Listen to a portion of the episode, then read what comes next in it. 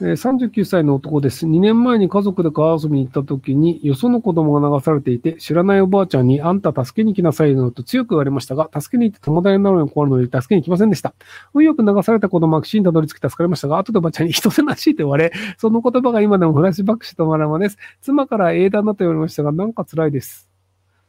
まあ、僕だったら川入っちゃうかな。あの、その先に滝があるとかだったら別ですけど、ある程度の流れだったら、川に入って、助けないっていうのができるんですよ。あの、えっと、溺れる人を助けるのってめちゃくちゃ難しいんですよ。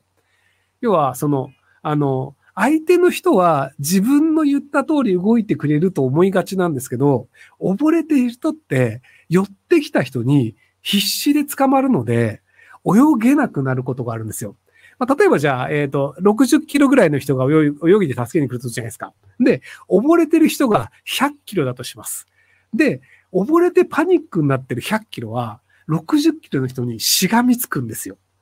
で、しがみついて、二人とも沈んでくんですよ。なので、溺れる人を泳いでいって助けるってめちゃくちゃ難しいんですよ。いや、しがみつかれて、例えば手しがみつかれたら片手使えないんですよ。で、片手使えない状態で、その、その100キロの人を捕まえて泳ぐってやったことありますか？あの、みんなの両手両足使える状態で泳いで泳げるよねって思ってるんですけど、片手とか片足を封じられた状態で、さらにその100キロを持って泳がなきゃいいんですよ。で、川の流れがあるんですよ。なので、泳ぎながら捕まえるのはまず難しいので、やるべきことは、助けるふりをして、近くに行って応援をするです。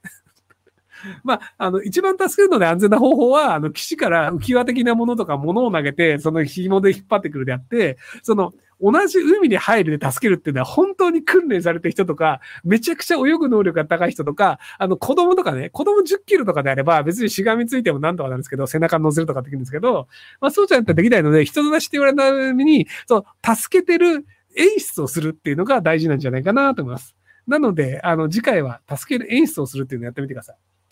えー過去の彼女にいきなり顔面に唾をかきかけたエキスポートが好きです。その直後、唾を拭き取ったか、次会ったと気まずくなかったか教えてくれたらありがたいです。あの、一緒にお風呂に入ってる時にいきなり唾を吐きかけたので、とりあえずその後シャワーでブワーってこう当てて、ほら、落ちたから大丈夫でしょって言って余計に怒られたみたいな感じだった気がします。はい。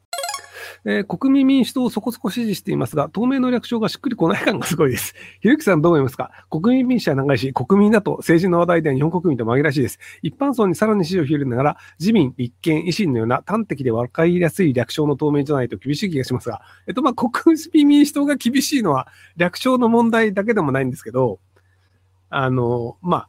その、そもそも、その、略称の問題というより、僕、民主党という名前も捨てた方がいいと思う派なんですよ。要はその、あの民主党が昔政権を取った時に、まあ良くなかったよねというイメージが結構いっぱいあるんですよね。あの、すみません。八田くんってあの、引き逃げをした八田くんとは違うんですよ。あの、僕の同級生なんで、46歳、47歳なので、はい。はい。なので、あの、引き逃げをした八田さんたちが一人です。まあ、置いといて。で、その、国民民主党がと、その立憲民主党って、今や結構話も違っていて、で、割と喧嘩別れぐらいで、その立憲民主党の党首の泉さんと、国民民主党の、あの、党首の玉木さんがお話をするっていう機会が、先々週ぐらいあったんですけど、なんかもう共産党と立憲民主党を組むんだったら、ブッチするわって言って、その党首会談を、あの、ブッチするみたいなっていうぐらい、割と仲悪いんですよ。とはいえでもそのなんか昔に民主党が政権を取った時に良くなかったよねっていうことがあって、なのでそのなんか民主党に政権を任せられないというイメージを持ってる人が結構多いんですよね。なのでその民主党という名前を背負ってる限りマイナスのイメージの方が結構多いと。で、またその国民民主というのを訳すときに、じゃあその国民って呼ぶのとか、国民民主って呼ぶのとかって、あ、国民民主って正式名称か。なので民主って訳すわけにいかないよねっていうのがあって、なのでそういう意味では僕はもう名前完全に変えた方がいいんじゃないかなと思ってますけど、はい。そのまあ、売れない地下アイドルみたいだよねっていうふうに、あの、国民民主党に対して、あの、元地下アイドルの大学生の人があの言ってたっていうので、割とその玉木さんがそれを気に入って使ってるんですけど、あの、気に入って使うぐらいなら直せよって思うんですけど、まあ、結局その、あの、地下アイドルって、地下アイドルのファンはめちゃめちゃそのアイドル好きなんですよ。なので、あの、めちゃめちゃ熱心なファンが応援してるけど、一般の人は全く知らないってことなんですよ。要はその、地下アイドルの、アイドルのなんかグループの名前とか、アイドルの女の子の名前って一般人全く知らないし、興味がないじゃないですか。なので、その、国民民主党って地下アイドルみたいですよねって言われてるのって、あの、お前ら一般人が興味ないことで、なんか身内だけで喜んですごいすごいって言ってるだけで、マジ売れてねえだろっていうふうなのを、あの、わかりやすく端的に言ったんですけど、でもなんか、国民民主党玉木さんは喜んでそれを使ってるっていうのがあって、もうちょっと一般の民衆に伝わるようにした方がいいんじゃないかなと思います。えー、フランスのダニ大丈夫ですか？ダニというか、なんか、シラミが大量発生というか、まあ、いつも通り発生してるみたいなんですよね。あの、長距離列車の中に、その、あの、シラミが、あの、発生して結構ニュースになったりとか、あ、違う、ダンダウン？シラミか、シラミね。で、あと、その、なんか、あの、割とその、幼稚園とか小学校とかに、なんか、あの、シラミが発生して、あの、なんか、皆さん気をつけてください、みたいな連絡が来るみたいなとか、っていうのが割とよくあることなので、まあ、そういう意味であの、日常的なあることなので、大丈夫っていうといつも通りですみたいな感じですね。はいえ台湾有事が近いと言われるんですが、どう考えても中国のデメリットがでかすぎると思います。意見を聞きたいです。えっと、中国のデメリットがでかすぎるというふうに日本人感を持ってるだけで、えっと、中国人の首相、一番偉い人にとってみると、台湾を取るというのはすごくメリットがあります。要するにその、中国のあの、絵は政治家として偉い人というのは何を成し遂げたかというのでいくと、台湾を中国にしたというのがあると、勲章としてめちゃくちゃでかいんですよ。で、その中国、まあ一応あの中国は台湾も中国だって言ってるんですけど、実質的に中国の権益が及ばない地域になったんですけど、それを及ぶ地域にすることによって中国が、いや、より強くなるよね。なので中国は世界の中心だよねっていうのを証明したという、その称号がもらえるというのでいくと、めちゃくちゃ価値があることなんですよ。なので、その、日本人から見たら戦争なんかしない方がいいじゃんってなるんですけど、中国の人から見たら台湾取った方がいいよね。で、イスラエルの人から見たら、そのガザ地区取った方がいいよねっていうのって、日本人から見たらと別の価値観なんですよ。なんで、その日本人から見たら、イスラエルとガザって喧嘩なんかしない方がいいっしょってなっちゃうんですけど、イスラエルの人にとってみたら、ガザなくなった方がよくねみたいになっちゃうんですよ。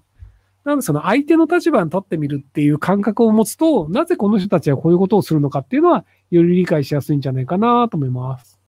えー、近年のひろゆき人気を客観的に分析解説してください。私は割とイケメンだから説が一番の理由かと。えっと、まず僕はイケメンではありません。あの、痩せているだけです。あの、40過ぎて金持ってるやつはみんな醜く太るんですよ。なので、あの、僕はそんなにあの、食に興味がないし、酒にも興味がないので、あの、太ってないだけで、あの、僕はイケメンではなく、太っていないだけなんですよ。あの、皆さんじゃ、あの、金持ちの40代以上思い浮かべてください。大体デブなんですよ。でもね、デブかハゲなんですよ。あのね、あの、えっ、ー、と、これあの、若い人で、今モテてない人に、あの、未来に希望を持ってもらいたいんですけど、男性ね。あの、えっ、ー、とね、イケメンであるとか、スポーツが上手いとか、そこら辺で、あの、20代は結構モテるモテないが決まるんですよ。で、40代までいると、太ってなくて、ハゲてないだけでモテるんですよ。で、僕、太ってないし、ハゲてない枠なんですよ。なので、あの、太ってなくて、ハゲてないだけで、イケメンって書かれて200円のスパチャがもらえるんですよ。っていうのがあるので、なので、あの、今痩せてる人は40まで頑張ると、あの、割とあの、あの髪の毛があると、なんとかなります。はい。あの、ハゲとデブだけは避けると、それなりになんとかなります。いや、本当にね、あのね、あの、うちの父親ハゲなんですよ。あの、うちの父親ね、20代の頃からハゲして、だから僕はあの、大人になったらハゲるという覚悟をし続けて暮らしてて、で、あの、僕と同じ年で、あの、原田洋平さんっていう人がいて、あの、同じ北区出身なんですけど、あの、20代のうちからハゲてたんですよ。なので、あの、僕が一歩間違ってたら、こうなってたよねっていう人生を、あの、原田洋平さんがしてると思ってて、なので、あの、若いうちからハゲって言われてて、まあもう、そろそろまあ僕らも50なので、あ、ハゲしてもそんな何も言われないんですけど、でもやっぱあの、あ、若いうちのハゲってこういう風になるんだっていうのの、あのなんか、僕のもう一つの人生を原田洋平さんがやってると思ってて、会うたびにハゲって面白いなと思ってるんですけど、はい、すいません。